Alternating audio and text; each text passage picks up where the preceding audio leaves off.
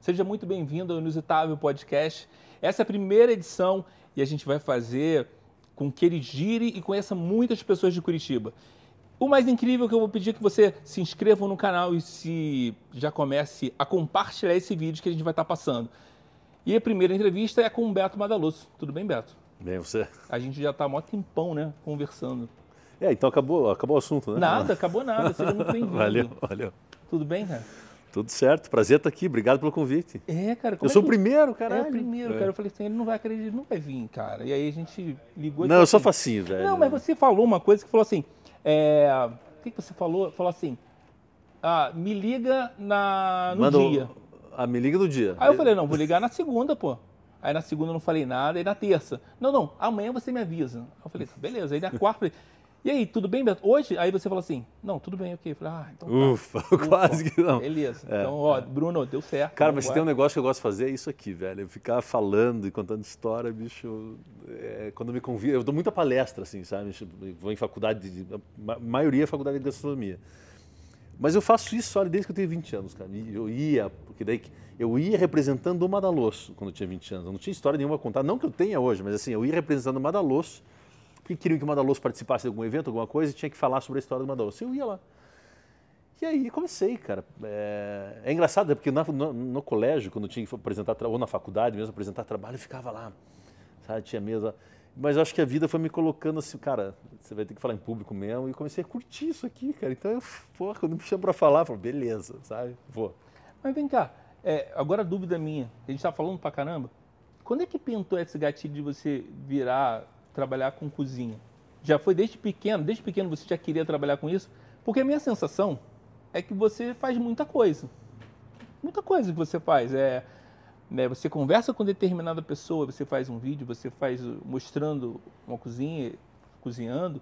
É bem diferente. Quando é que começou você fazer exatamente, falar assim, eu quero fazer comida? Ah, fazer comida. Mas, assim, criança, criança, quero pegar lá de você criança. Cara- Já pensou isso? Ou não? Pensou de ser jogador de futebol? Nada a ver, né? Você faz. Assim, eu, eu nunca pensei muito. E vocês vão perceber aqui nessa live. que eu não penso não, mas assim... é, eu nunca pensei muito em profissão, cara. Nunca, nunca. Até hoje eu tenho um lance assim, eu não... Eu, não, eu tenho... Uma coisa eu já sei, o que eu faço não é uma coisa que eu faria se eu não tivesse nascido na família que eu nasci. Eu não faria isso jamais. Para mim é muito claro. Eu não teria restaurante se eu tivesse nascido em outro lugar, outra casa, outra realidade. Eu faço isso porque eu nasci numa família que tem restaurante. E hoje procuro fazer bem feito. E gosto, porque aprendi a gostar. É. Mas, assim, é, tentando responder a tua pergunta objetivamente, assim, eu... Cara, às vezes eu cozinhei quando era criança, assim, era... Era porque minha mãe faz almoço em casa e mexia em alguma coisa, viajava com um amigo, pô, é, é, fazia lá um macarrão bolonhesa quando ia pegar onda, essas coisas assim, porque estava na praia e tal. Não era, assim, alguma coisa que eu tinha uma uma, uma inclinação ou, ou, sabe, um amor, assim, eu, porque eu falo isso que eu noto amigos meus, e tem um cara que é um ícone para mim, e quando eu falo, eu lembro muito dele quando eu falo sobre isso, que é o Rui, que é um cara que tem restaurante, amigo meu, e o cara tem a, a- comida, a cozinha na vida dele, é um, assim, ele, ele nasceu, o cara foi tocado por Deus, falou assim, se você vai cozinhar, amigo, porra, e ele foi para esse caminho, assim, ele não nasceu com restaurante, ele, ele trabalha com isso hoje. Então, ele é um cara vocacionado. Eu faço, gosto, me divirto, curto ficar na cozinha, cada vez mais eu estou curtindo isso. Mas, de novo, preferia ser piloto de moto- de motocross, de Fórmula 1, eh, cantar numa banda de punk rock, preferia eh, eh, ser escritor, jornalista, várias outras coisas que eu queria muito antes do, do trabalho que eu faço, mas sem dúvida nenhuma. Mas teve, essa, tipo, teve uma obrigação na família. A família também falou, não, tem que tomar conta das coisas. Cara, existe, é, é natural, assim, eu não acho que é só na minha família, mas isso aconteceu muito na nossa família, mas você tem um negócio. Família tem um negócio assim, ó, o pai está preparando você para cuidar do negócio da Que família. responsabilidade. Você tem que dar, é, porra, é, você tem um lado legal, tudo. não- né, eu, eu sou um puta privilegiado, nascido ali, tem um negócio da família que me colocou já numa condição de vida favorável e tal. Mas tem um peso gigante que negócio, ó, esse, né, esse negócio é para você, né? Foi feito para você. Assim, teu pai trabalhou a vida inteira para deixar para você. Mentira, né? Trabalhou é. para ele. Ficou para mim. Mas tá, então vem muito isso, dá valor, assim, dá valor. Então, e o que era muito louco ali, assim, a casa que eu nasci é são seis casas ali, é no, sete porque tem casa da nona. As casas são em volta do Madalosso. Você entrou no Madalosso, Aí tem umas casas lá atrás, você vê duas bem aparentes assim, mas são seis casas. E a, meu pai, é, a gente nasceu numa casa um pouco menor, que também era ali, desfez aquela casa e fez uma maior. Uma casa linda. Né? Meu pai foi um cara bem sucedido, tinha dinheiro, então fez uma piscina, né? tem uma piscina, uma cancha de tênis, um casarão assim, né? Cara, só que. Piscina em Curitiba? Tem piscina. tem piscina, é. é. E piscina em casa também ninguém usa, então é só para bonito.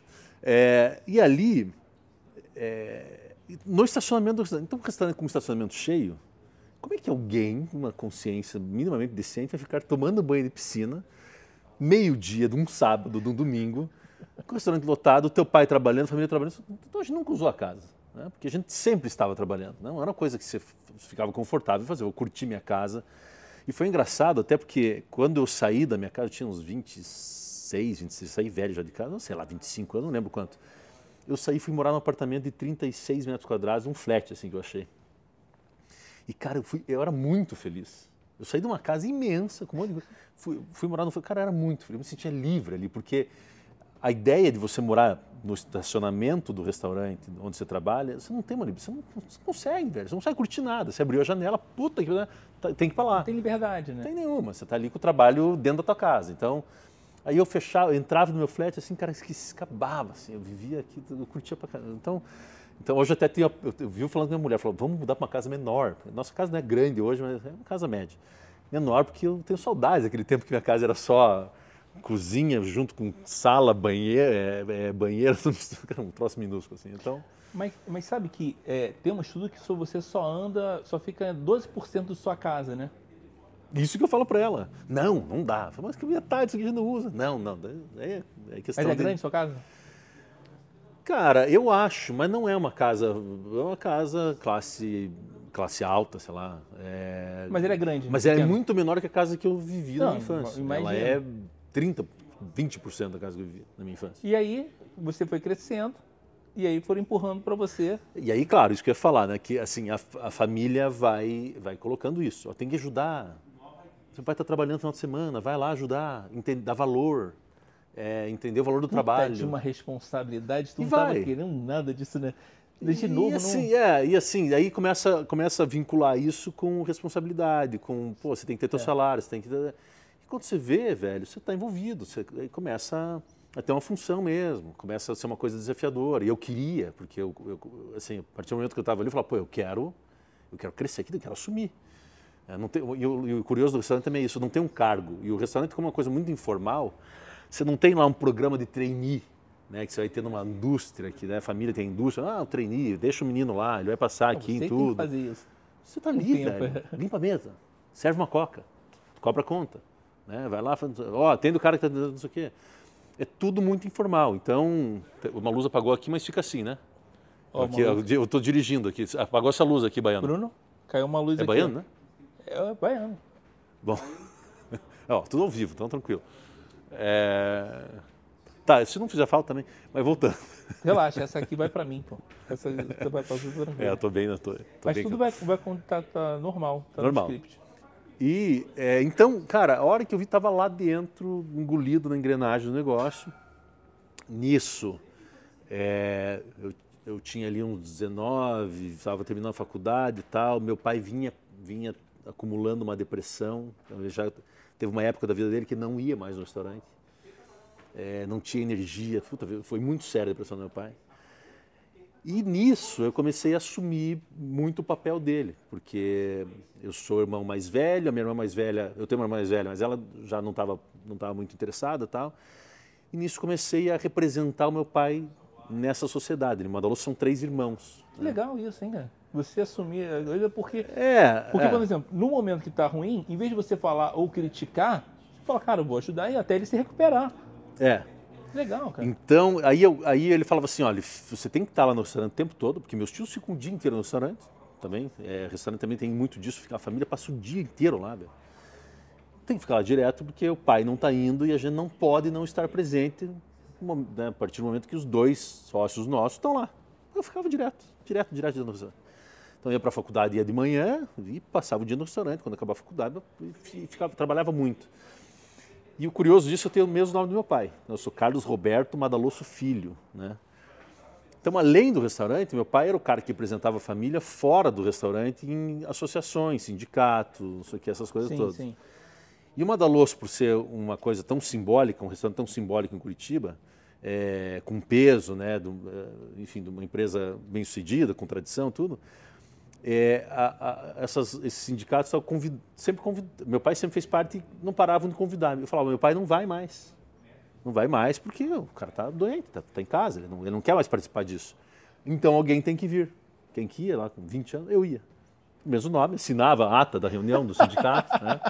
Estava lá representando.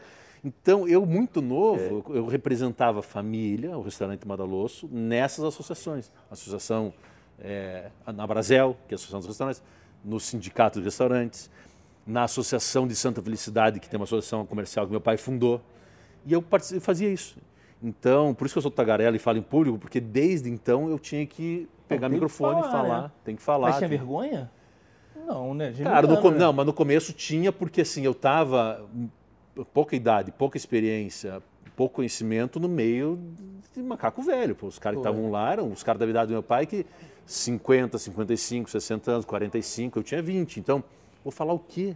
Vou pegar o microfone e falar, às vezes era, era debates com candidatos à prefeitura, essas coisas assim, que a gente estava com a associação, chamava os caras né, para falar do bairro e tal pegar o microfone e falar o quê para esse cara com 20 anos de idade, 25 anos? Porra, era, eu ficava meio assim. Mas com o tempo você vai matando no peito, aí vai vendo que estamos aí, sabe? Vai. Então, muito cedo estava envolvido.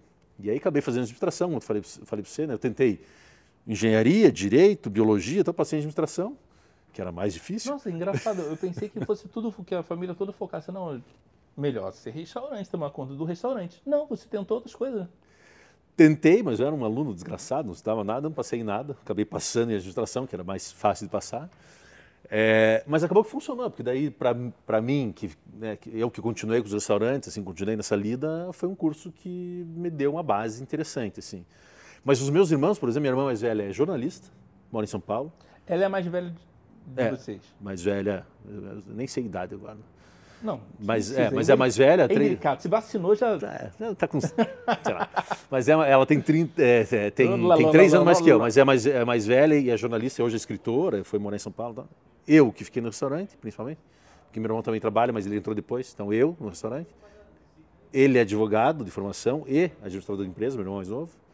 E minha irmã mais novinha é. Novinha, velhinha, é, é médica. Então a galera espalhou. Assim. É bem diferente, né? É, eles buscaram as suas, as suas carreiras. Assim. Mas eu, quando fui fazer vestibular, não tinha a mínima ideia do que ia fazer. Como eu te falei, até hoje sei pouco. Não, mas então, eu sou geminiano, a gente acabou de conhecer, ele falou que era geminiano. O geminiano vê tudo oportunidade. Eu posso fazer isso. Eu acho que você, você sente pode. isso de fazer assim. Totalmente, é, totalmente. Assim, ah, eu, exemplo, eu, eu, toco. Eu tive uma banda de rock. E aí eu falo assim, nossa, eu vou fazer isso, eu quero fazer, eu consigo fazer. Uhum, uhum. E eu falo assim, eu faço. O geminiano tem muito disso. Cara, eu tenho muito disso. Não sei se é porque eu sou geminiano ou não, mas eu tenho muito disso. Velho. Tudo eu posso fazer. Não, e aí eu vejo alguém e falo assim, cara, eu posso fazer melhor. Isso aqui, é, eu vi alguma coisa e falei assim, cara, eu posso fazer melhor. Só me conecto com as pessoas certas, mas eu falei, pô, eu consigo fazer isso. Às vezes não dá certo, mas aí tu desiste, né? Fala, ah, isso aqui não dá, não, não tem nada a ver comigo. Mas é, é interessante é, experimentar. É. Eu acho que o geminiano tem essa. Eu, falo, eu falei de geminiano porque a gente chegou um momento que a gente consegue se igualar, quando a gente fala muito. Mas é, efetivamente é muito engraçado. Você consegue fazer muita coisa. E é isso que eu acho que é interessante em você. Você não pode. Se eu falar que você fala assim, ah, não, é, você só é um cozinheiro, chefe. Não. Você não tem problema de televisão hoje. É, eu estou fazendo um programa de televisão, estou na, na RIC. É. É, gravo lá, mas porque eu falo bastante. Bem diferente. mas assim, mas também tem outra coisa, mas que eu, que eu já noto muito claro em mim. A gente é menos especialista, eu acho, é muito genérico, né? Posso ah, fazer isso, não. isso, aquilo, mas assim, hoje eu olho e falo, cara, nunca desenvolvi nada que eu tivesse que ser muito especialista, me aprofundar muito e ficar concentrado em repetir aquilo milhões de vezes. Isso eu não consigo fazer, cara. Tipo, então. a, mesmo na cozinha, assim, eu vou, entendo, conheço. Mas se eu tiver que ficar ali, repetir milhões de vezes para ser um cara muito perfeccionista naquilo, fodeu. Eu não faço. É, então, também tenho isso, porque é, é, muito complexo, porque eu falo de muita coisa.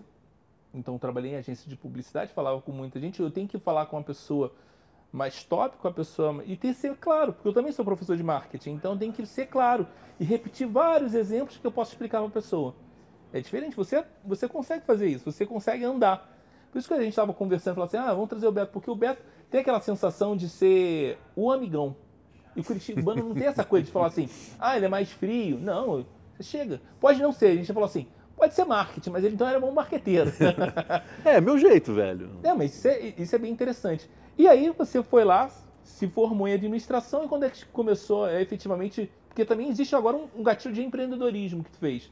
Ah, é que na época sim. não falava de empreendedorismo, né? Quando é que você saiu, tipo, do Mar da Luz? Foi obrigado? Você montou? Não, foi não. uma angústia sua de não, fazer porra, ainda foi, foi puxado ali, porque... É, bom, trabalhei anos ali e assim, o, o, uma coisa interessante, o, eu sempre recebia, falava, ia com os clientes na mesa, né, o cara identifica, você é o filho do dono, não sei o quê, tá? Até eu falo muito sobre essa história de filho do dono, que é um rótulo que a gente carrega, velho, que é horrível, né? Eu, eu imagino. Eu detesto isso. Porque o filho, eu, eu, eu, digo isso, o filho do dono é ruim porque, porque ele não é ninguém, mas esperam que ele seja alguém. Então você não é, você é filho do dono. E é esperam, é uma expectativa a vida inteira. Pô, será que ele vai dar conta disso aqui? Será que ele vai ser alguém? Quando você não é ninguém, né? porque o filho do dono não é ninguém também, mas quando não é ninguém, não tem essa relação de ter um compromisso, pô, você tem um caminho a decidir, a escolher, a, a fazer, trilhar teu próprio caminho. O filho do dono fica muito preso com isso, né? Vai ultrapassar o pai, né? Tem muita dessa ideia horrorosa. Vai ser melhor que a família, vai, vai crescer mais que o pai. Tanto que falam muito esse negócio assim de, de, de geração, né? Pai, é, é, pai nobre, filho filho rico, neto pobre, que as é, gerações... É, outro, é o último que apaga a luz, né? É, né? Tem é, cara, é tem umas coisas, velho. É, tipo, é maior que... depressão, cara. Que, que, Mas, então, tem uma parada que é muito legal, que aí eu acho que é, é bom compartilhar contigo que é 91%, apareceu na BBC, que 91% dos pensamentos negativos não acontecem. Eu falei, cara, que legal, cara. É... é. Porra, que máximo, cara. Não, ótimo. E isso, é... que é bom, e, e, eu, e eu também compreendo já isso, assim, que, que muita dessa carga que fica, assim, o pessoal fala assim, pô, é engraçado ver você, dono de restaurante, você leva alguma leveza tem um pouco disso, assim, eu já percebi que muita coisa que eu ficava remoendo, achando que, puta, que é difícil, que é uma desgraça, que é cansativo, não sei o quê, que eu reconheço que tem isso na profissão, mas beleza, tem, e vai, vamos lidar com isso, né? Vamos tirar isso da mente, assim. Mas voltando, é... aí muitos clientes, né, tem que abrir Madalosso em São Paulo, tem que abrir Madalosso em Londrina, Maringá, Camboriú, não sei o quê.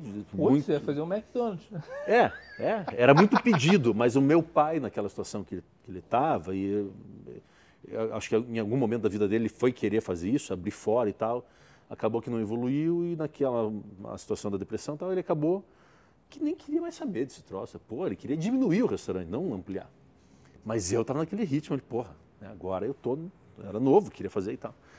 E vinha muito isso e tal. Então, esse era um fator que fala, pô, a gente pode pensar em expandir. É, e outra, assim, que aquele convi... É, era muita cabeça para um lugar só, que é o Madaloso. Por mais que ele seja grande, ele é um restaurante só. Então não tem tanta decisão, precisa ter tanta pessoa ali decidindo junto. Já são três sócios, mais eu. Começou um conflito muito sério com meu pai. Ele, né? Então, é, não, não, não, um conflito muito sério, mas assim, eu vinha com essa energia toda, queria fazer mudança, sair de uma faculdade de administração, querendo inovar e não sei o que e tal.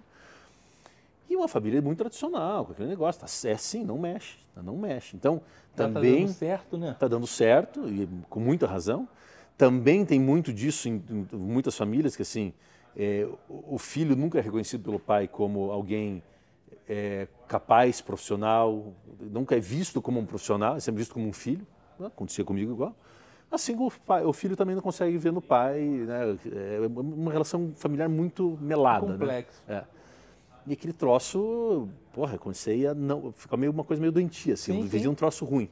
Porque não conseguia avançar, porque continuava aquele papel de filho do dono. Eu falava, quando, quando é que eu vou ter um reconhecimento do meu trabalho, da minha carreira e tal, né? Se eu ficar aqui a vida inteira, eu não vou ter esse reconhecimento. Eu nunca vou saber se eu sei fazer isso de fato, do meu jeito. Eu vou ser sempre está navegando nessa sempre esteira. Filho dono, né? Sempre filho do dono, na esteira, do mesmo lugar. De um troço que foi criado 40 anos atrás, agora quase 60 anos atrás, que foi criado por outras pessoas. Né? Então eu tinha muito comigo. Falei, pô, eu preciso sair daqui. É... e aí vem um processo longo até de uma de uma de um conflito ali, porque quando eu comecei a falar, eu quero empreender, e eu já tinha até feito uma reserva, que meu pai tem mais um, minha família, meu pai, né, tem mais um restaurante que é a Fadanelli, que é um pouquinho antes do Madalosso, ali em Santa Felicidade. É, e eu cuidava Madalo, junto, Madalosso, Fadanelli, circulava ali. E no Fadanelli eu fazia o financeiro. Eu, eu, fiz uma reserva ao longo do tempo que eu fiquei lá, eu fiz uma reserva financeira é, e tinha um bom dinheiro lá guardado. Eu falei, ó, agora que eu reservei esse dinheiro, eu quero abrir um restaurante próprio e eu vou usar esse dinheiro que eu reservei. Porque o meu pai é, começou a investir em imóveis, né, comprar terrenos, o que, que também é uma tendência de quem tem empresa tal, e imobiliza a grana. Eu falei, pô, mas eu que segui essa carreira de restaurante, eu quero usar também para mim, porque meu irmão começou a trabalhar com terreno. Enfim, ele foi para um lado e eu falei, agora eu quero pegar um dinheiro e seguir a minha carreira, que é ter restaurante. Todo mundo já tinha vazado. Minha irmã mais velha já estava em São Paulo nessa época, ou indo para lá, por aí sim. Só voltando à história do signo, dizem que o geminiano é um signo muito inteligente, mas muita dúvida. Então ele demora mais para sair da casca. Porra, vale, não vale? Imagina quando você tava já com a grana e trabalhando isso, né, na tua cabeça. Pô, eu vou, não vou, mas o que, que vão achar, né? Eu, eu, acho que eu tenho isso. Eu não sei se em tudo, mas tem. Mas eu, lá em casa são três, né? Minha irmã mais velha, mais nova e eu. São três já. Enfim, aí, é, aí, aí eu comecei, eu quero fazer meu negócio próprio. Eu já tinha estudado, já tinha feito curso de cozinha, já tinha feito um estágio em Nova York num restaurante lá em cozinha e tal. E vou abrir, vou abrir, vou. Porra, meu, meu pai odiou aquela ideia. Falou, não, velho, você não vai fazer isso. Você tá louco, porra. Mó pessimista, Grega. Também, contra. também, assim, uma coisa muito. Não, não diria nem pessimista, mas assim. É, insegura, assim. Vê carinho de proteção. Falou assim, pô, que ele sofreu é, no início. E não, não, só, mas assim, a ideia de que a gente não ia, não ia dar certo. Assim, tem a proteção do filho, não faz, então a proteção vem assim. Falou de proteção, ele falava, olha, eu não pude, eu não pude escolher. Porque meu, onde é o Madalosso hoje era, um, era minha família veio do Rio Grande do Sul. Se instalaram onde é o Madalosso, hoje é um terreno ali, não tinha um restaurante. O novo, né, o grande. E plantavam uva ali para fazer vinho. Não Sim. dava certo, uma família muito humilde, não dava descalço. Na frente tinha um, um restaurante pequeno chamado Flórida, seis mesas, que o cara falou, quero ir embora, falou com meu nono, e meu nono falou, eu pego esse negócio. Deixou umas dívidas, o cara pegou, tudo minúsculo. E então meu nono pegou esse restaurante e, meu, e colocou meu pai para trabalhar de garçom, com 17 anos, e minha tia com 23, cozinheira. E o tio Ademar, que era o casado, falecido tio Ademar, mas que era casado com a tia Flora na época, ficava na recepção ali tal. Eram os três trabalhando. Depois começou a colocar Então começou no velho Madalosso com 24 lugares, seis mesas, minúsculo. Só os três ali e tal. E quando meu pai começou, ele nunca tinha entrado no restaurante antes. Então ele não, nem sabia o que estava fazendo. Começou a servir mesa. Falava italiano, tudo grosseiro, assim, aquele português mais ou menos. Enfim. Estou falando isso por quê? Porque quando eu fui. É, e, é, e, é, uma vida dedicada a isso, né? Vida, Sim, todo mundo, vida inteira, todo dia da semana, toda noite da semana. Quando eu comecei a falar de abrir meu próprio restaurante, falou, cara, eu não tive a oportunidade que você está tendo agora de escolher outra profissão. Né?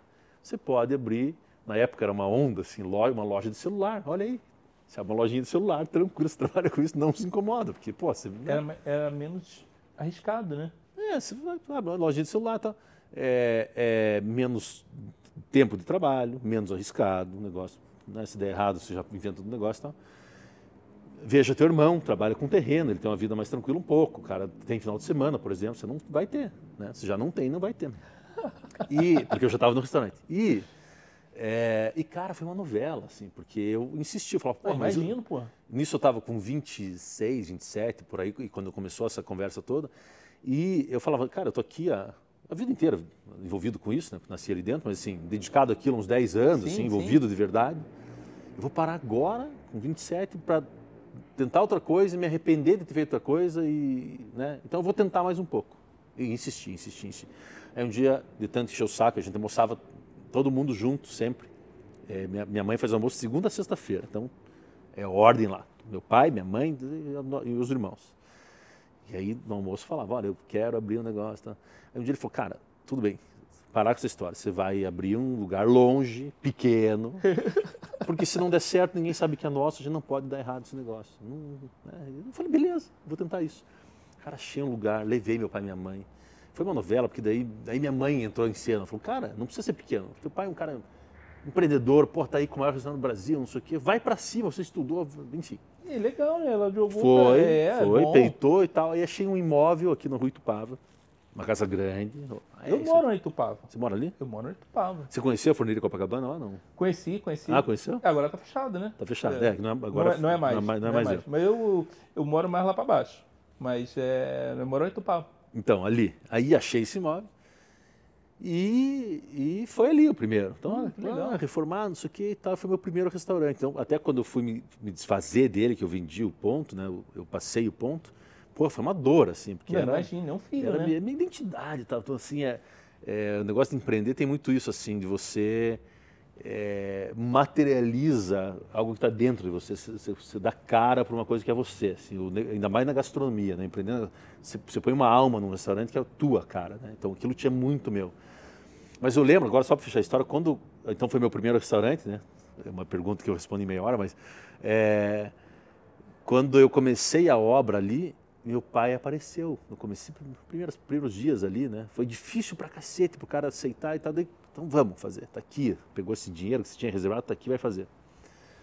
E aí, Ele foi com gosto ou com crítica? não, foi, apareceu lá, daquele jeitão, é como quem não quer nada. Puxa, mas você tá ali, é que- como é que vai ser e tal? Ah, falei, ó, chamei no canto, falei, cara, se você vier aqui e der opinião no meu restaurante, não é mais meu. Então você não pode vir aqui, né? Você não pode vir aqui. Foi um climão, assim, É, só merda. curtir, né? Puta, né? Ter que falar isso pro meu pai, porque eu tinha essa, essa coisa que se fosse ele meter o dedo lá, ia ser outro restaurante, ser o restaurante dele. O cara não apareceu mais. né? Nem na inauguração ele foi. Mas é, Mas é bom.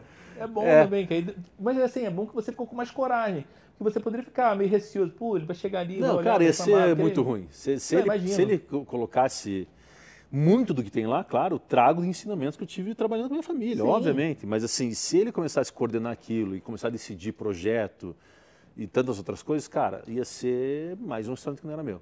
Então, aí, claro, aí a gente né, fica esse troço, a gente se afastou um pouco nisso, de trabalhar e tal, mas depois a nossa relação melhorou muito, porque eu tinha meu restaurante, que ia bem, e ele me olhava como um cara, pô, esse cara agora é um profissional de mercado, tem um negócio dele, e aí a gente vira família de verdade. E decolou. E, é, não é tão fácil assim, né? Não, não, imagino. foi bem, foi bem. Mas eu, eu imagino que decolou, porque as coisas estão. Não, foi muito, foi muito bem no começo, assim, um fenômeno, foi muito legal no começo, assim. E é ruim, né? Tá- É, é ruim ficar na sombra, né? Tipo, Cara, para mim era, é era uma. Eu, eu- eu, assim, a gente fala muito, é, e vejo também outros caras falando sobre, sobre qual, qual é a motivação de empreender. Por que, que alguém empreende, né?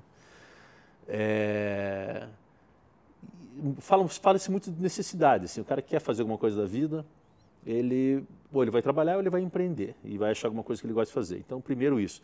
Mas tem, tem muitos fatores também que levam a empreender, que são fatores que não têm a ver com amar aquilo que faz. Ah, eu amo fazer kibe. Não, você vai começar a empreender porque você, a pessoa era casada, separou, porra, vou fazer o que da vida? Vou empreender. E vou, aí entra um dinheiro, a pessoa preciso- fica feliz. Opa! preciso fazer uma grana, vou empreender. Às vezes é inveja, às vezes é porque não quer. Inveja? Como assim? É, tem até quem que fala isso. Se não me engano, quem fala isso é o, é o Facundo Guerra, um cara que eu sigo bastante, gosto muito das coisas que ele fala. É, é competição, competição, puta, quer fazer isso, é, alguma briga com algum amigo, não sei o que, o cara vai para o, vai o setor porque quer ser maior que aquela Entendi, pessoa. entendi. Então, é ego, é inveja, é ego, é ódio, é revanche. Isso leva a empreender. pecados capitais aí tá. É, eles, eles movem a gente, né? É. São coisas que movem também empreender. E no meu caso, agora voltando para mim, tirando um pouco os exemplos, é, era, era imaginar que eu passar uma vida inteira frustrado por ser filho do dono e nunca ser, tipo, quem é esse cara? né? O que, que, que, que ele representa como profissional? É filho do dono, o cara tá lá, ele tocou o negócio da família. Eu, eu para muita gente isso não faria diferença nenhuma. Para mim isso incomodava. Isso Não, sou eu. Claro, incomoda qualquer pessoa. Eu não sei, talvez não, talvez não incomo- muito- muita gente toca o negócio, beleza. mas para mim não era uma coisa que fazia sentido naquele momento. Então, eu falei, eu vou fazer meu negócio, vou tentar fazer a minha identidade no negócio e tal. E aí fui por isso, e saí, saí daquela, daquele universo do Madalosso ali. E, é, apesar de não ter saído totalmente, né? o lugar é minha casa praticamente, mas assim, não trabalho mais lá e tenho meus negócios. E vem cá, e aí você hoje tem. Aí depois você construiu outros restaurantes. Como? Aí começou, aí, porra, eu quero mais, eu quero mais, ou não? efetivamente você viu oportunidade? Porque existe a Cara- oportunidade e existe a vontade de crescer, que é a ambição, né? Então, cara, isso também é louco, assim, porque muitas vezes eu tenho a sensação que é uma besteira. Você tem um negócio, funciona bem e dá resultado, para que ter mais um? Não tem, não tem muito porquê. É porque não é franquia, são restaurantes diferentes É, já tem tua cara, teu negócio, está ali com a tua e equipe. tá puxando mais trabalho para você. É, daí isso, daí tem que fazer, tem que pensar em fazer mais, mas é, então eu oscilo muito nisso. Eu me questiono muito, por que fazer mais que um? Agora estou com três. E outros momentos é muito natural, porque a melhor parte do, do- de você pen- pensar em ter um restaurante é na concepção de um projeto, de uma ideia. Você materializar aquela, puta, que legal pegar esse espaço aqui, transformar num restaurante, como é que ele ia ser, como é que a pessoa ia entrar, como é que ia se servir, não sei o que, quem são esses clientes, que, que experiência é essa que a gente vai passar para esse cara. Você pensar nessa, nessa, você ter essa ideia e transformar ela em realidade é uma coisa muito do caralho. é a Não, melhor sim, coisa sim. que tem. Né? É, isso aqui que a gente tá fazendo agora, já tava, ó, Seu projeto está maquinando ali. Mó tempão. Já- Você lembra que eu falei que fui pro Rio, voltei, cuidei da minha mãe, minha mãe teve coronavírus, já tinha que ter voltado, ó, há muito tempo. Eu cara, e quando não encontrou a pessoa certa, eu falei, putz, vai, vai estacionar, a coisa foi. É muito tudo. É, e, e aí você vê isso aqui se materializando, porra, é, cara, é legal, é um puta prazer, assim. Pô, legal. O, então, o restaurante tem muito isso, assim. é, esse, eu acho que esse é o lance maior, porque ele dá vazão a uma criatividade. Né? A gente deposita uma criatividade no troço. Então, e o duro depois é tocar essa porra desse restaurante, que é um saco também, né? É, Cara, é legal, é. Porque você constrói ali muitos relacionamentos com pessoas que trabalham com você. Você tem uma vida de relacionamento com, com tua equipe, com clientes. Você toca a vida de muita gente também. são amizades que se desenvolve ali e tal, isso é a tua atividade, você acorda todo dia para tocar alguma coisa. Mas é, eu comparo, não, com comparação meio, meio esdrúxula até, mas assim, o, o, o empreender é, é ficar com alguém. É, você tem aquele, aquela emoção de tentar, de convencer, de conquistar, e vá, né? e você tem aquele momento ali. E o administrar é casar. Você é todo dia lidando aquele troço ali e fazer ele ser uma coisa gostosa de você conviver. São- Não dá para dizer que uma coisa é melhor que a outra. As duas coisas são legais. Né? E, e também são difíceis, também têm os seus problemas. Mas tá. Então, então a tua pergunta assim, empreender e eh, por que aumentar e tal. Eu, aí eu acho que a gente tem um negócio da ambição. E ambição, para mim, aí tem essa questão. Me parece um fator mais externo, e quando eu falo de empreender por inveja, é um pouco isso é, é um fator mais externo do, que, do crescimento alheio. Porra, aquele cara tá assim, aquele outro tá assim, a gente tá parado, eu preciso fazer mais, não sei o quê. do, que, do que um fator interno. Você fala assim, cara, por que, que eu tô fazendo essa porra aqui, né? Por que, que eu vou abrir 10 negócios? Que lógica é essa? É um pouco de vaidade, é um pouco de ego, né? é poder.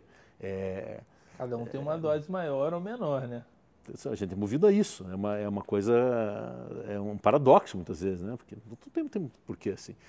Mas, ao mesmo tempo, é, tem uma lógica que explica isso também, que é, é, eu, eu entendi uma necessidade de empreender, é, de, de ampliar meus negócios, porque a gente pode melhorar em muitos aspectos. Quando você tem mais negócio, você pode fazer uma gestão mais robusta, você pode investir mais em treinamento, você pode, porque você tem mais faturamento, então você dilui Sim, sim, sim. e con- você contrata pessoas mais competentes para cuidar da gestão do teu negócio.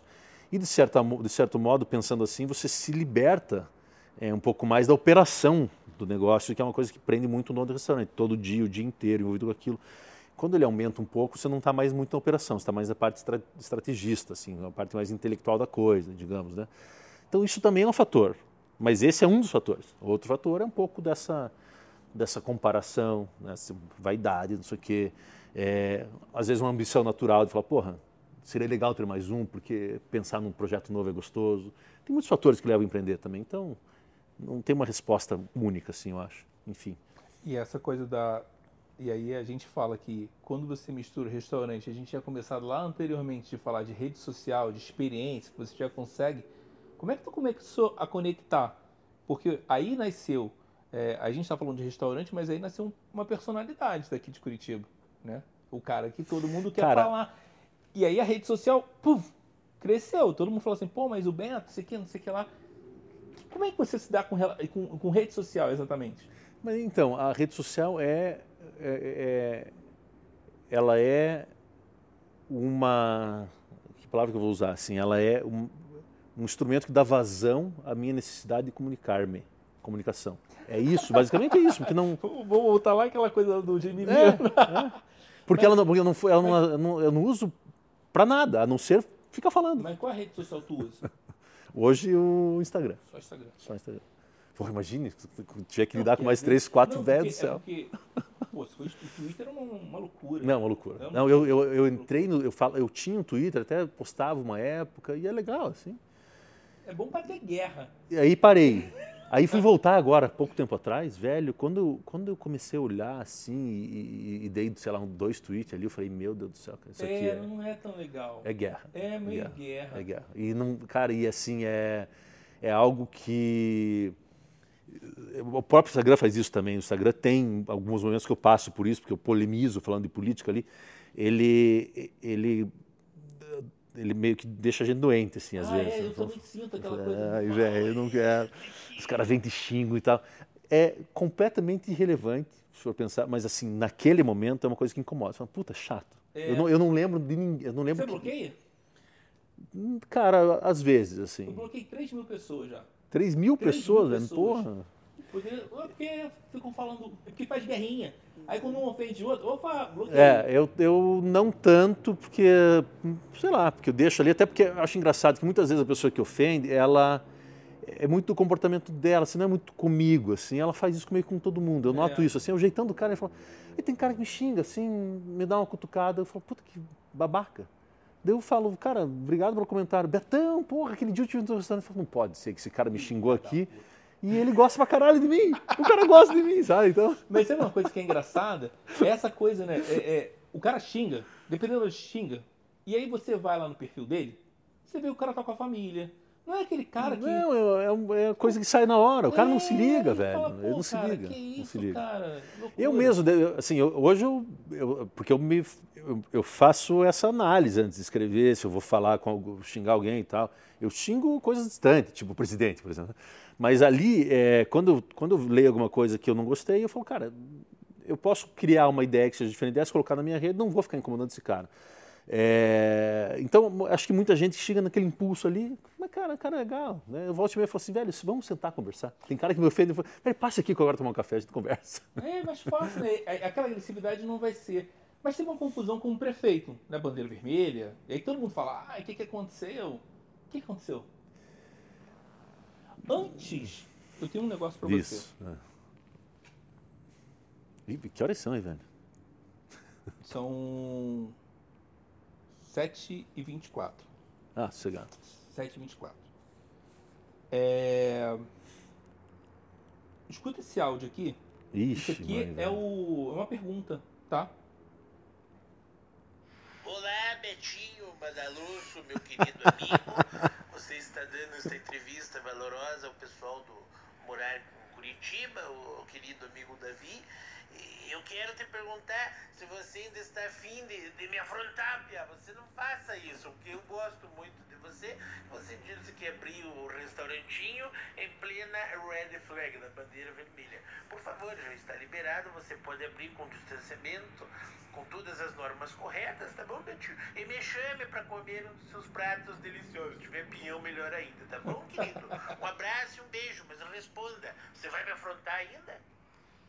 Tá, esse áudio é do Maionese, que trabalha numa rádio. Eu tive, cara, eu tive com ele segunda-feira. E ele trabalha com a gente, faz algumas parcerias com ele. Eu falei, cara, faz um. Ele geralmente vai fazer uma pergunta para alguém. E é, a gente chama ele de Grequinha. E aí, Glequinha porque eu falei, ó, pode tomar um processo. Se tiver um processo, a gente tira tudo. Da... Não, não, não. Tudo bem. Eu falei, mas acusa a rádio. Antes de bater na rádio, bate na rádio. Não é em mim, não. Ah, tudo bem. Enfim, teve esse problema ali da, da, da, da bandeira vermelha. Na verdade, foi uma brincadeira que você fez. É, não mas foi muito brincadeira. Você acreditou, né? Não, assim, assim, o cara, aquilo é, era, era o reflexo de um, de um assim, de uma grande frustração do nosso setor, né? Que eu, é, eu, eu, ali nem falei pelo restaurante só. Quando eu vou voltar um pouco para explicar isso, porque assim, quando a gente começou a ver as notícias né, da pandemia, China, Europa, não sei o quê, e ca, primeiros casos no Brasil, ali, março, sei lá, em fevereiro, março e tal. E aí a, a cidade inteira se, se mobiliza voluntariamente, não foi decreto, para fechar os restaurantes. Então a gente começou a fechar os restaurantes e os restaurantes de Curitiba fecharam. Tudo. Fechou. É, e vários outros comércios fecharam voluntariamente. O prefeito mesmo não tinha feito um decreto naquele momento, em março lá atrás, é, de 2020. É, a gente ficou uns, cara, 60 dias fechado, sem muito saber se abria ou não, né? Muita opinião pública em cima disso também, pô, vai abrir, não vai abrir, né? Todo movimento assim. Muito louco isso. É, desde então, desde o começo de março ali, do começo da pandemia, as associações, o Nelson Goulart, que é o presidente da Brasel, é, pessoal da Abrabar, mas especialmente Nelson Goulart, que, que, que, representa também bem o setor, se reuniu com secretários do governo do Estado, é, a gente fez grupos de discussão no WhatsApp para falar sobre é, é, subsídios que pudessem sustentar o setor financeiro é, para a gente poder manter, manter o negócio fechado. E a gente sabe disso. Veio algum subsídio do governo federal, que durou pouco tempo, que foi suspensão do contrato de trabalho, algumas linhas de crédito e tal, mas. A carga horária também dos funcionários? Né? É, a flexibilidade de carga horária, que durou lá três meses, depois emendaram mais um pouco, mas assim, aquilo que é, ofereceram não era é, suficiente para manter os negócios fechados, enfim. E aí, então a gente vem pedindo isso, pedindo desconto do IPTU, Nesse ano agora veio o mais alto, inclusive. É, veio pedindo alguma coisa em relação a impostos, pedindo alguma coisa em relação ao poder de negociação do aluguel. É, naquele começo, a associação pedia para o governo decretar o fechamento, porque daí a gente teria mais poder de negociação, então não vinha nada disso. Foi muito frustrante. E o que acontece? O nosso setor, ele acabou. E depois vieram as bandeiras: bandeira laranja, vermelha, não sei o quê, fechamento, lockdown. Foi o pior, né? É, o nosso setor é o setor é um dos setores, é, dos poucos setores, que se foi mais prejudicado, porque é o setor que, que, enfim, que tem que fechar, que você para completamente de faturar para poder ajudar no combate à pandemia. Então, fecha os restaurantes, fecha casa noturna, fecha bar, fecha clube, fecha academia. Então, esses setores foram bem prejudicados. E o que a gente sempre falou assim, os setores e, e outros setores da economia cresceram. Então a gente sabe que, por exemplo, agronegócio, mas assim, alguns setores da, economia cresceram muito durante a pandemia. Sim. Então alguns negócios iam bem, outros foram sacrificados por conta da pandemia. Então a gente falava assim, esses setores sacrificados eles precisam de reparação financeira. É uma reparação, a gente fechou para ajudar no combate à pandemia, e a gente precisa de uma reparação financeira porque muitos negócios foram morrendo durante a pandemia. Então era para conseguir manter alguns ainda. É, e nada, nada de efetivo. Né? O que vinha era, pô, é, quatro parcelas, 250 reais. Cara, né, isso não é nada, não ajuda ninguém.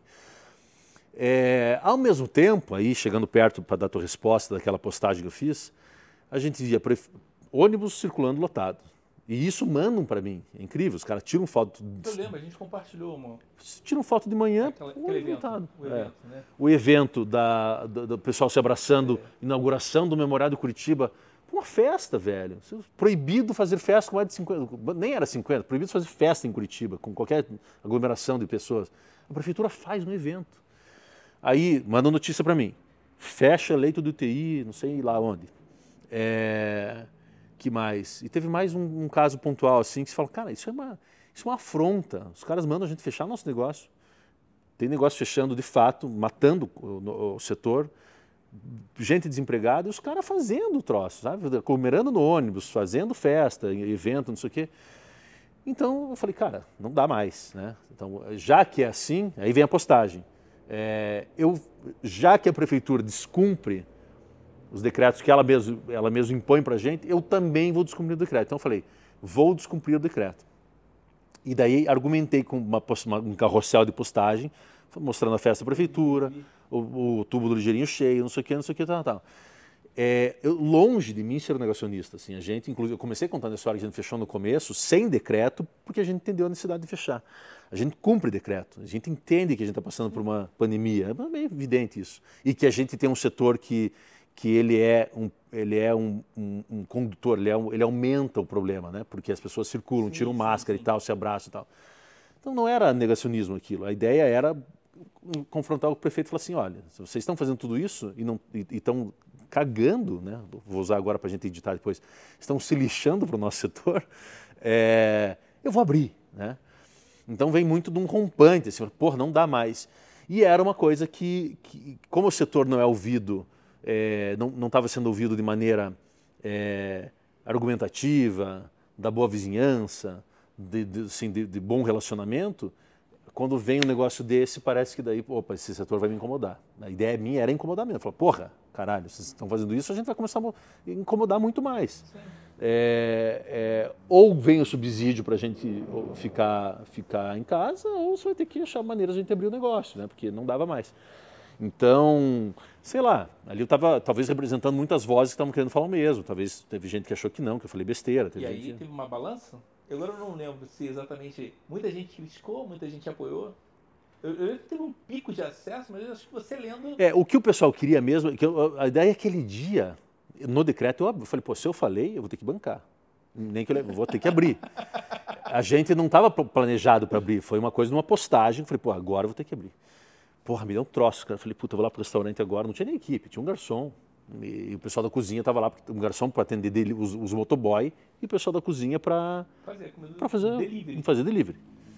Eu vou lá para ver o que, que, vai acontecer, porque vai que dá uma multidão na frente do meu restaurante. Eu não sabia o que ia acontecer, porque é uma coisa que viralizou de um jeito tremendo. Assim. Fui pro restaurante, vamos, estamos aqui. E foram até, a gente deu três meses, né? separadão, ó, beleza. É, é, e no dia seguinte a gente fechou de novo. Mas o que o pessoal queria mesmo que eu fizesse, muita gente do setor, você falou que ia abrir, agora você vai abrir. Então, muita gente me chamou de covarde depois. Você falou que ia abrir e não abriu. Mas covardes são eles que nem postar, postaram. Né? Então, então, nem colocar a cara. É, eu dou a cara, eu me ferro da cara, assim, ah, você é covarde. Eu falei, bom, covarde você não está quieto aí, faz dois anos não faz nada, né? É, mas enfim, não importa muito isso, também não é onde eu quero chegar. É, ali teve, teve uma repercussão assim, que rolou uma, até uma coisa meio contraditória, porque assim, eu sou o cara que.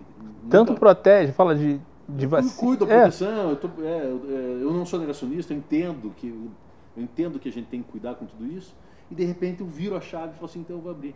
Então ficou um troço, porra, que louco é esse, né? É, mas era justamente não era para abrir, era para gerar essa provocação.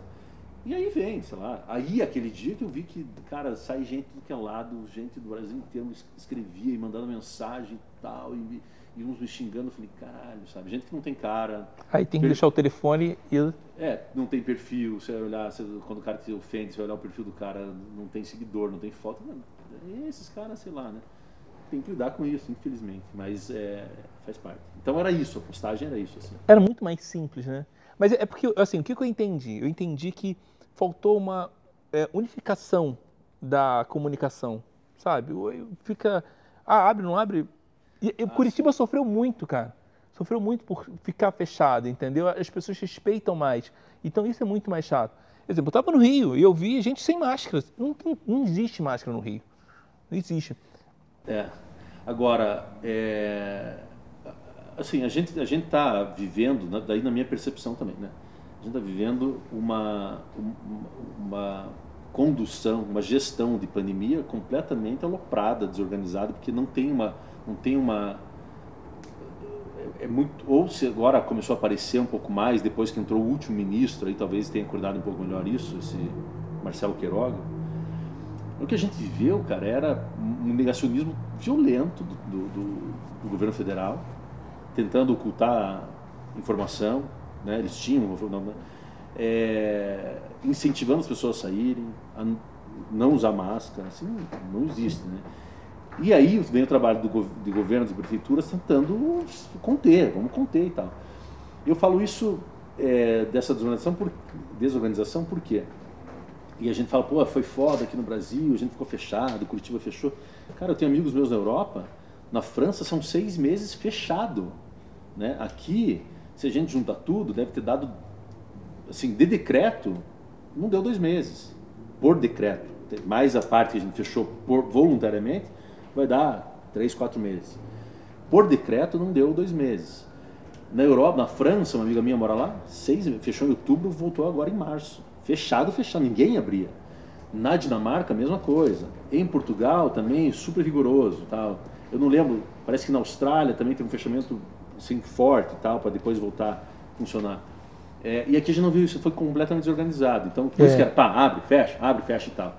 E a gente está tendo aí o Brasil como né, a, a, piada da assim, um, não sei se só o Brasil, mas a gente sabe que o Brasil é párea, isso, a párea da, é, na condução da pandemia, que é um, é um fiasco.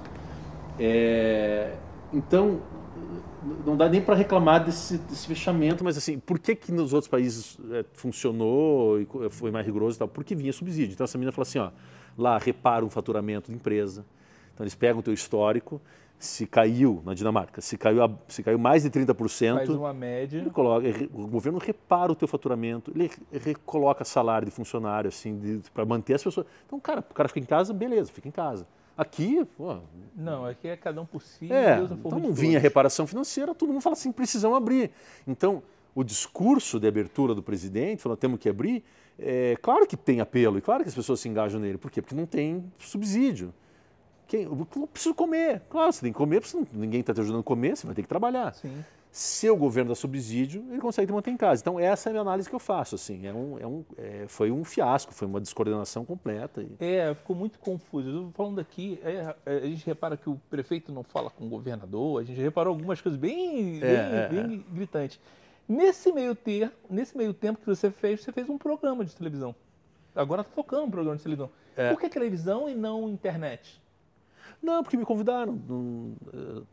Eu fazia na internet. Assim, eu... É aquela história que eu queria fazer, não sei que é a oportunidade. É, pintou. É, a Mabel, né, que me convidou, que é uma produtora, ela já tinha me convidado para participar num outro programa metade do ano passado, final do ano passado tal. Daí eu falei, pô, não estou conseguindo. É, eu tinha um trabalho muito grande com a revista Tutano, o portal Tutano, o Fórum Tutano é, uma, é um negócio meu que eu comecei em 2000, é um outro negócio que não é restaurante, mas tem a ver com gastronomia. Tutano Gastronomia. O que, que é o Tutano? Tutano começou como uma revista, porque eu não consigo ah, eu parar de falar. Eu, eu, lembro, eu lembro de, um, de uma revista. Isso, porque eu sou comunicativo pra cacete. Revista, rede social, portal na internet, era, um, era uma plataforma de comunicação sobre gastronomia. Brasil? Um alcance nacional porque internet, internet mas falava localmente. Então, até, até uma decisão nossa na época falar coisas do mundo todo, aí a gente decidiu falar, não, vamos trabalhar Curitiba, né? Falar muito regionalmente. É, e, e ela, ela, permeava assuntos políticos na relação tipo calçada, iluminação, segurança, políticas públicas de alimentação, várias coisas assim. É, e cresceu, cresceu, cresceu. A gente foi, tinha revista impressa, migrou para portal, foi até que para monetizar, para transformar em negócio de fato, ter faturamento, a gente entendeu que tinha que fazer evento, que era onde talvez saísse. E aí a gente fez três eventos até o ano passado e agora está tentando viabilizar esse ano também. É, é, enfim, falou da Tutano. Ah, e aí tinha, eu também gravava uns vídeos de gastronomia, fazia um monte, um monte de coisa, né? Fazia uns vídeos de gastronomia na Tutano. Fazia tudo muito desorganizado. Ou normal? Não, não, até que tinha, porque tinha essa plataforma chamada Tutano, então tudo acontecia ali. Tinha, um, tinha, uma galera, tinha um público, tem um público, assim. Pô, no evento da Tutano. Até hoje. Gente, daí aí eu queria chegar nisso, acho. No evento da Tutano, já vou chegar. O, o, primeiro evento, a gente colocou 700 pessoas no auditório, num evento, num dia inteiro de palestras. É Puta do evento, lá no Madaloso. Claro. É, Sei levei né? para lá, queria trazer para casa. Melhor. No segundo, tinham mil pessoas, mil e poucas pessoas assistindo. Cara, é um troço fantástico, assim, né? O pessoal vai lá falar em público, os convidados nossos, os chefes de cozinha, donos de restaurante. É, é um auditório muito legal. É, e no último agora, com a pandemia, a gente fez um evento virtual. Então, teve alcance no Brasil inteiro. Baixou muito o público, a gente tem uns 300 inscritos e tal, mas um alcance bem foda. Isso tipo, cobrando. Sim, legal, vi, legal. patrocinadores, né? Então... Eu pensei que a pessoa, é, você levava para a pessoa consumir lá, tipo, comer. Aqui... Não, não, não, não. É, o cara o se inscreve do evento, tá. é, paga o evento, patrocinadores bancando o evento legal. junto, muito bacana. Bom, e o Tutano ocupava um tempo sinistro, assim, era muito envolvimento com aquilo, muita energia e tal. Aí ano passado eu falei, não faço mais. Né, agora no final de Então, eu estava falando da Mabel, que me... Você era o head de conteúdo, de tipo, era o que tocava? Sim, sim, sim, sim, sim. Eu fazia isso, velho. Que loucura, é, cara. Ju, claro, junto com uma editora. Ah, beleza, mas os caras tinham uma mas você que tinha que bater o martelo. Não, o negócio era comigo, assim. É, eu, eu, tanto que o meu cargo lá, mesmo sem ser jornalista, era editor-chefe, né? Eu que conduzia os, os, todas as pautas junto, tudo, todos os assuntos saíram do Tano estavam envolvidos, 100%. Tudo que é na revista, Todos os palestrantes eu convidava para falar no evento, sempre, opa. E aí, é... cara, eu tava assim, falava, cara, não aguento mais, velho. Puta, fazer esse evento é um troço, um trabalho imenso, do ano inteiro, assim. E aí no final do ano eu falei, não quero mais. Todo final do ano eu falava isso. Né? E, as, e as minhas parceiras, essas, é, a equipe da Pulp, que é essa editora, fora não deixava de jeito nenhum, né? Amo elas. Assim, a gente tem um trabalho lindo junto, assim, a gente está super bem. Nesse ano eu falei, não vou mais. Não vou, não vou, não, não nem me ligue mais. Enfim, e eles estão tocando. Né? A Dani Volkov, que, que, que produz o evento, eles estão tocando. É legal tocar também, né? É. Não depende só de você, né? É, o negócio tomou uma proporção, tomou, um, tomou uma, uma, um, uma- um tamanho, é, uma projeção que ele tem vida própria, assim, elas tocam super bem, são pessoas muito, muito competentes. E aí eu saí e falei, esse ano não vou mais. E aí consegui aceitar, respondendo agora, aceitar o convite da Mabel, que falou assim, vamos fazer esse programa? E é quando? Eu sei que tem, mas eu não. Não, eu, cara, a gente grava toda perco. segunda de manhã, é muito bem organizado, para mim é fácil até, porque eu, eu- eu dedico um dia da minha semana para ir lá. Sim. E ele vai ao ar todo sábado. São oito episódios, está indo para o quinto ou sexta, quase acabando. Que é basicamente isso. A gente faz, um, fa- faz uma receita, eu com um convidado, dentro do restaurante, e aquilo vai para o ar e a gente fica batendo papo sobre algumas coisas. Teu também? No Madá, no meu Legal. na cozinha do Madá. Aí, você lembra daquela coisa da experiência? Isso, isso também é, é. Isso aí. A pessoa está tá chegando lá, é o Masterchef. Aquela pessoa chega e fala assim: Ah, é incrível você olhar e falar assim: aquele bife estava gostoso. Como se você não provou? Mas Dá pra ver. aquela sensação de falar assim: Poxa, legal. E se, o- se o chefe tá falando assim que é gostoso, putz, vai falar que era gostoso também. É impressionante isso, né? Tem, claro. É, é, a- é você é mostrar antes de da pessoa chegar no restaurante. Exatamente. É isso. É, e a gastronomia, ela tem esse poder. Você, cara, é, você, você, você olha uma foto e olha um vídeo de comida, olhando, você- qualquer pessoa sabe se está gostoso. Você bate o olho e fala, cara, isso tem a ver. Essa combinação tem a ver. Isso você sente de alguma coisa. Não, se alguém dá o aval, mais ainda. Não, eu já fico com fome. Falando, estimula. Eu, a- eu acho a foto e a imagem da gastronomia uma coisa muito difícil de fazer, porque, porque cara, tem, tem muita coisa envolvida, assim, de você conseguir mostrar que aquela comida tá boa, assim, é, é, é um trabalho, eu, eu acho uma das fotos mais complexas, assim, eu não conheço muito também de foto, mas assim, é, os fotógrafos eu já convidei para fazer, Ficam horas. ficam horas, a produção é difícil, é, são poucos que fazem bem feito, poucos que fazem bem feito.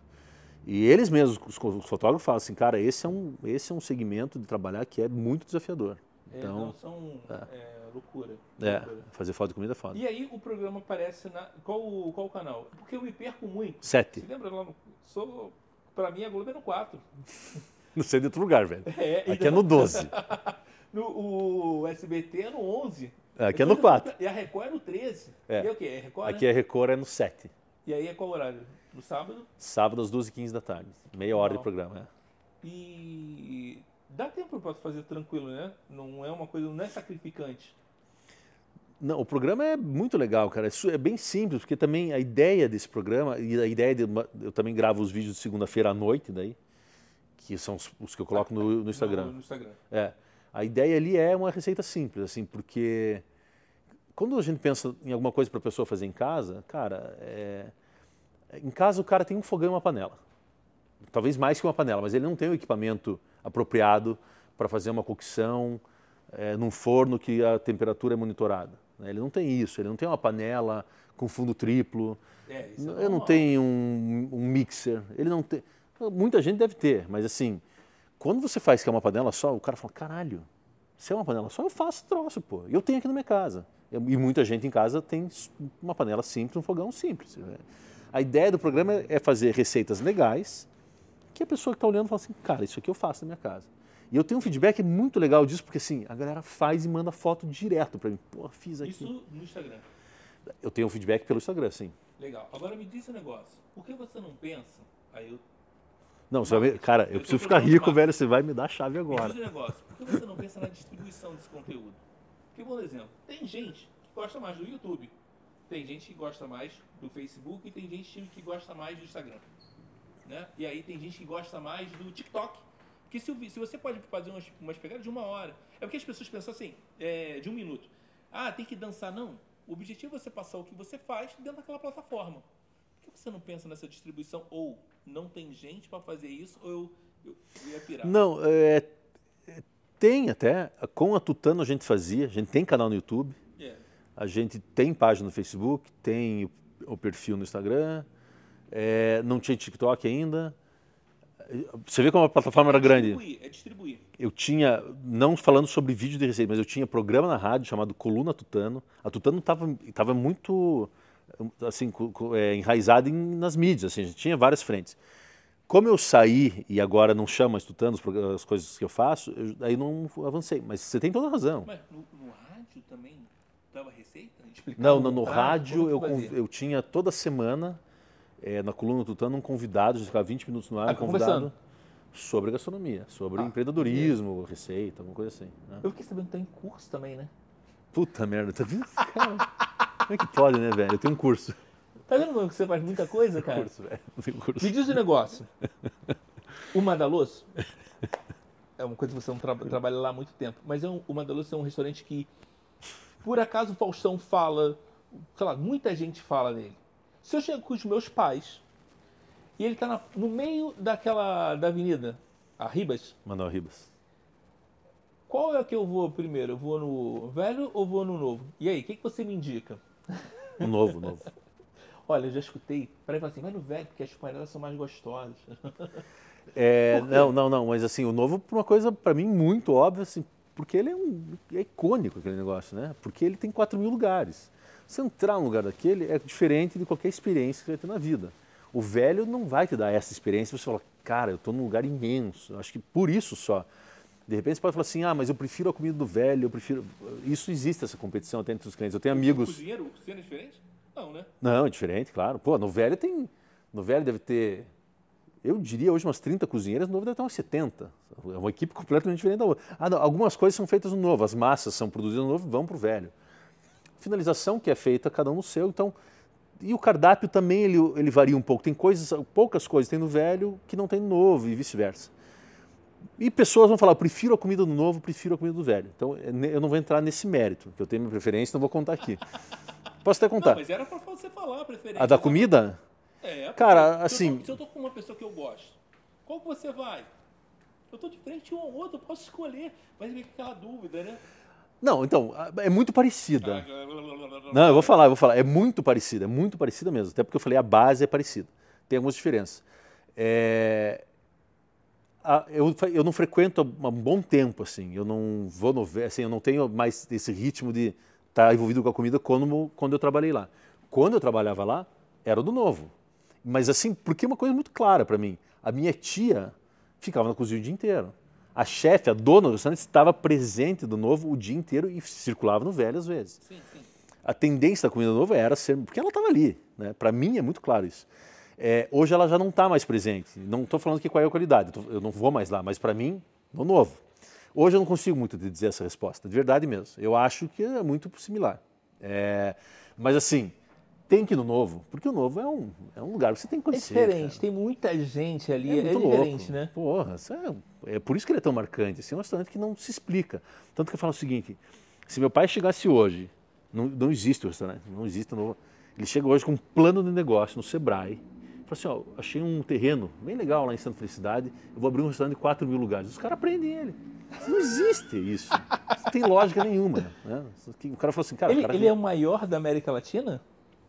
Ele tem esse, alguma coisa? O maior do Brasil é pelo Guinness Book de 94. Depois disso, o Guinness Book fazia uma edição. O Guinness fazia o seguinte: uma edição é, pela editora Abril, no mesmo livro fazia os maiores do mundo, Guinness Book, e eles colocavam os maiores do Brasil em alguma- algumas coisas. A maior uma abóbora está no Peru e a maior do Brasil, não sei o quê.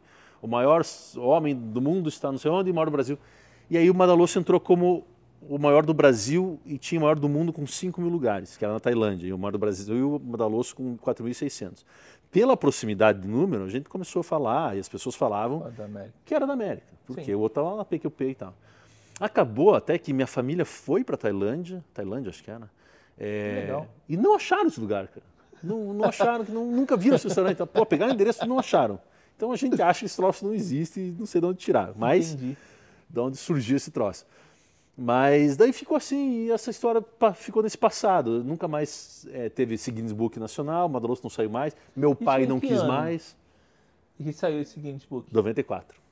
Pô, época do Bebeto, do Romário, né? Exatamente. É, Exatamente. tempos eram outros. É. Beto, me diz um negócio, para finalizar, É, manda mensagem para que você quiser falar, para as suas redes sociais, já que você tem todas as redes É. sociais. Na verdade, tem. Tutano tem uma da ou você eu falo da minha, já daí, se concentra azar. na sua. É, aí o cara vai ter que me seguir, azar dele. E aí tem evento na segunda-feira à noite. Tem- É online? Oi? É online?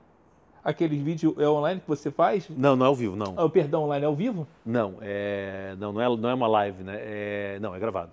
Ah, Cara, é eu e meu sócio. Eu cozinho e o cara tá ali. É só eu nós vi, dois. Eu pensei que fosse uma pessoa. Ele edita na hora ali, puf, manda bala. Show de na bola. hora, assim.